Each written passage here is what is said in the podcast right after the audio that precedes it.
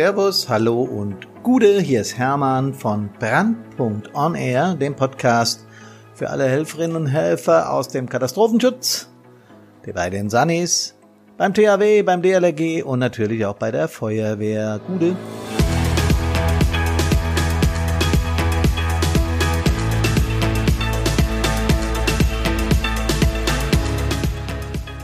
Es ist ein stürmischer Donnerstag, an dem ich aufnehme, aber auch manchmal kommt die Sonne raus, da sind es gleich wieder 30 Grad und es ist ziemlich warm. Ich habe heute ein interessantes Thema mitgebracht.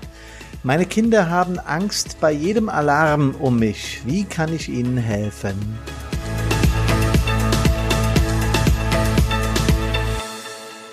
Ja, nochmal Gude. Der Feiertag, den äh, die Republik heute begeht, der heißt Frohen Leichnam und wir haben heute Morgen schon diskutiert, was das heißt, aber darauf will ich ja heute gar nicht raus.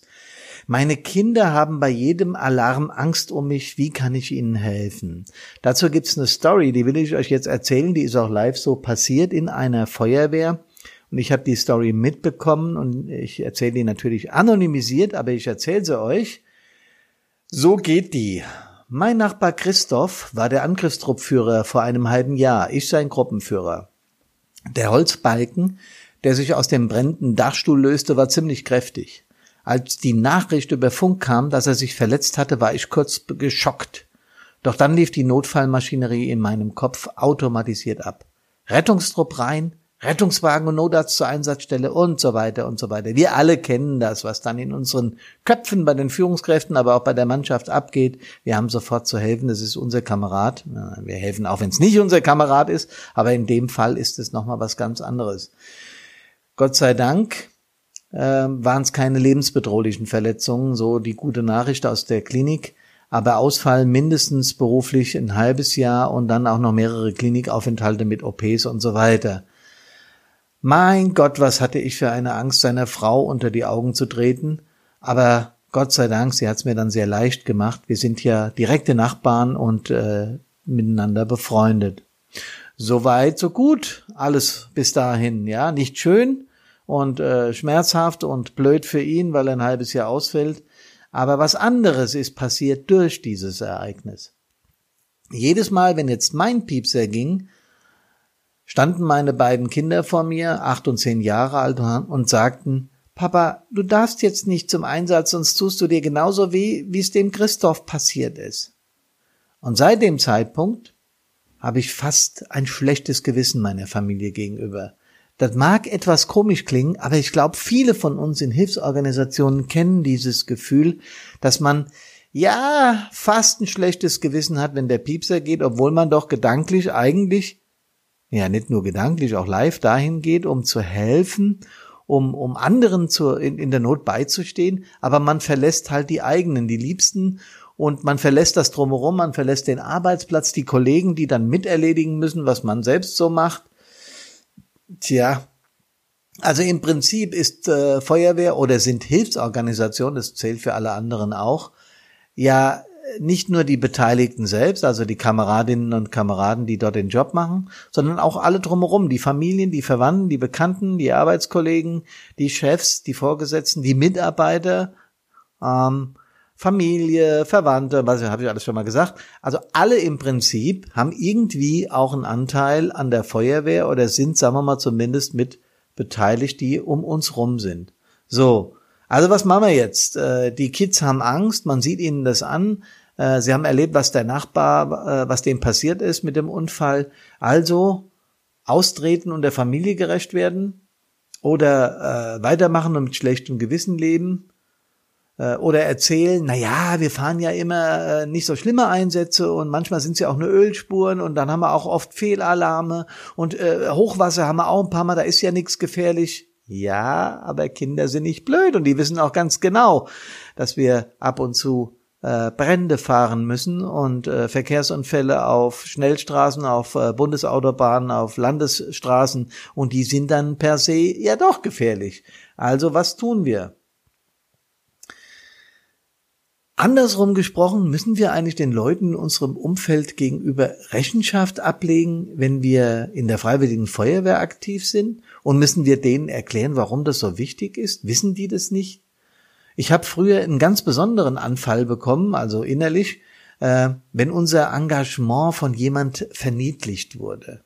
Das ist mir schon mal im Beisein von Politikern passiert, aber ganz besonders in Erinnerung geblieben ist mir die Verniedlichung meines Chefs, meines damaligen Chefs äh, nach einer kompletten Einsatznacht. Da hat ein, ein, ein großes Möbelhaus, ein Möbelgigant in unserer Nähe in voller Ausdehnung gebrannt und wir waren die ganze Nacht im Einsatz. Ich bin trotzdem zur Arbeit, weil äh, wir Publikumsverkehr hatten und eine Kollegin Urlaub hatte, also einer musste da sein. Ich bin dann hinmüd, todmüd wie ich war. Ähm, und er hat mich dann angeguckt und gesagt, ja, ja, wir hatten äh, die ganze Nacht einen Einsatz, äh, war ein Großbrand. Äh, und das hat er mit den äh, Worten untertitelt, äh, habt ihr wieder von der Feuerwehr ein bisschen Wasser verteilt. Wow. In mir ging damals ein Feuerwerk ab und ich hätte ihm am liebsten gesagt, was bist du für ein blöder Hund? Du hast ja überhaupt keine Ahnung, was wir da tun. Und es scheint dich auch nicht im geringsten zu interessieren. Aber was hätte ich damit erreicht? Nix. So, was denn nun? Wie erklären wir unseren Chefs? Wie erklären wir unseren lieben Verwandten, was wir da tun? Und vor allem, wie können wir unseren Kindern, unserem Lebenspartner äh, die Angst nehmen, dass das, was wir da tun, äh, besonders gefährlich ist und dass wir möglicherweise uns da auch verletzen oder was Schlimmeres passiert. Also, um es von vornherein zu sagen, ganz die Angst nehmen, dass irgendetwas passiert, kann man nicht. Aber ich finde, man kann miteinander reden.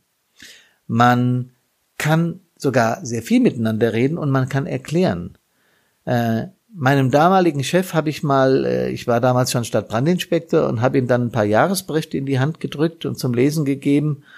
Und äh, ich habe ihn mal zu einer Jahreshauptversammlung eingeladen. Da ist er dann auch äh, hingekommen und hat sich das angehört und war dann erstaunt, dass sein Mitarbeiter da vor 200 Leuten redet und äh, Orden verteilt und einen Jahresbericht vorführt mit einer PowerPoint-Präsentation, hat er mir wohl gar nicht zugetraut. Auf jeden Fall äh, war der Bürgermeister da und der Landrat und dann hat das auf einmal eine ganz andere Gewichtung bekommen aus seiner Sicht, weiß ich nicht, kann äh, für ihn ja nicht sprechen, aber damals ist mir so begegnet. Und er hat auf einmal eine ganz andere Akzeptanz in diese Geschichte gelegt. Und äh, plötzlich äh, war da von Verniedlichung nicht mehr die Rede und er hat äh, akzeptiert und toleriert, dass ich einen wichtigen Job da bei der Feuerwehr habe. Und im Prinzip ist es das Gleiche mit unseren Verwandten und Kindern. Wenn wir unseren Partnerinnen, Partnern oder wenn wir unseren Kindern erklären, was wir da tun, wenn wir sie mit auf die Wache nehmen, wenn wir ihnen unser Equipment zeigen, unsere Bekleidung zeigen und wie sicher heute Einsatzklamotten sind und äh, was ein Atemschutzgerät alles Tolles kann, wenn man es aufsetzt und einen Chemikalienschutzanzug, wie der uns vor gefährlichen Stoffen äh, schützt, dann macht das mit unseren Verwandten auch was. Und da komme ich wieder zu dem ganz wichtigen Punkt, der Brandpunkt, der uns beiden so wichtig ist, dass Verwandte ja zu, zu unserer Feuerwehr gehören. Wir haben den nächsten Vortrag hier in der Nachbarstadt, wo wir äh, die Einsatzaktiven eingeladen haben. Andersrum, die haben uns eingeladen und die bringen ihre Verwandten mit. Da werden Ehefrauen, äh, Bekannte, Ehemänner, Verwandte, äh, da werden auch möglicherweise jüngere Menschen mit dabei sein, Kinder glaube ich jetzt nicht, aber es werden auf jeden Fall Verwandte dabei sein. Und ich bin schon wahnsinnig gespannt, wie viel Fragen es da geben wird und wie wir moderierend eingreifen müssen, wenn sich Aktive und Angehörige dann so ein bisschen duellieren, wer wie viel Zeit mit seiner Hilfsorganisation verbringt.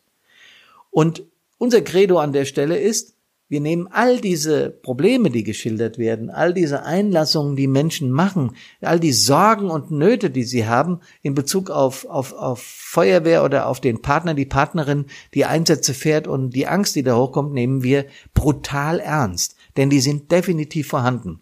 Die einfach wegzudrücken, ist die schlechteste Empfehlung, die wir an der Stelle abgeben könnten oder sollten oder nee, machen wir erst gar nicht, sondern wir reden miteinander, wir klären auf, wir versuchen gegenseitiges Verständnis zu fördern. Denn auch der Feuerwehrmann, die Feuerwehrfrau, die zum Einsatz muss und ein schlechtes Gewissen seinen Kindern gegenüber hat oder ein schlechtes Gewissen seinen Arbeitskolleginnen und Kollegen gegenüber, ist möglicherweise im Einsatz unkonzentriert. Und wenn er oder sie im Einsatz unkonzentriert ist, dann passieren leichter Fehler und das könnte fatale Folgen haben, denn das würde dann ja genau das assoziieren, vor was die Verwandtschaft und die Kinder Angst haben. Also Leute, Fazit.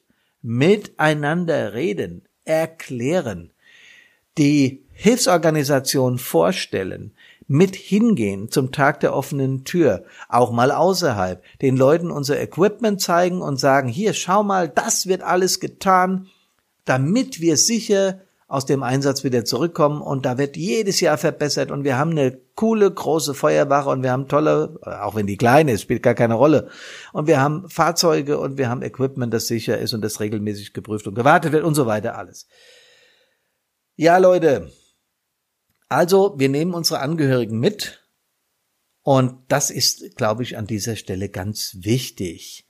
Ich hoffe, dir hat das, was ich da erzählt habe, gefallen und du kannst vielleicht ein ganz klein bisschen verstehen, wenn Verwandte oder Bekannte äh, Sorgen haben und die können vielleicht, wenn du ihnen den Podcast vorstehen, vorspielst, äh, warum auch manchmal Mitglieder der Hilfsorganisationen Sorgen haben.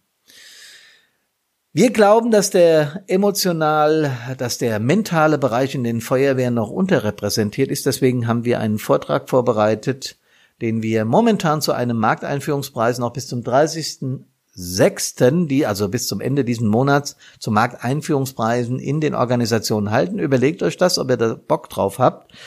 Mailt uns einfach an, schreibt uns äh, oder ruft uns an, wie immer ihr wollt, und dann können wir gerne darüber reden. Gebt uns äh, eure, euer Feedback per Mail oder wie immer ihr wollt. Gebt uns ein paar Sterne, damit sich dieser Podcast weiter verbreitet. Ich wünsche euch auf jeden Fall ein ganz, ganz sonniges, langes Wochenende, denn ich glaube, viele haben am Freitag einen Brückentag genommen und da haben die, wisst ihr, was die da haben? Vollkommen recht. Das war's für heute. Freue mich, dass ihr zugehört habt. Macht's gut, passt auf euch auf und kommt gesund aus den Einsätzen. Wieder euer Hermann von Brandpunkt On Air.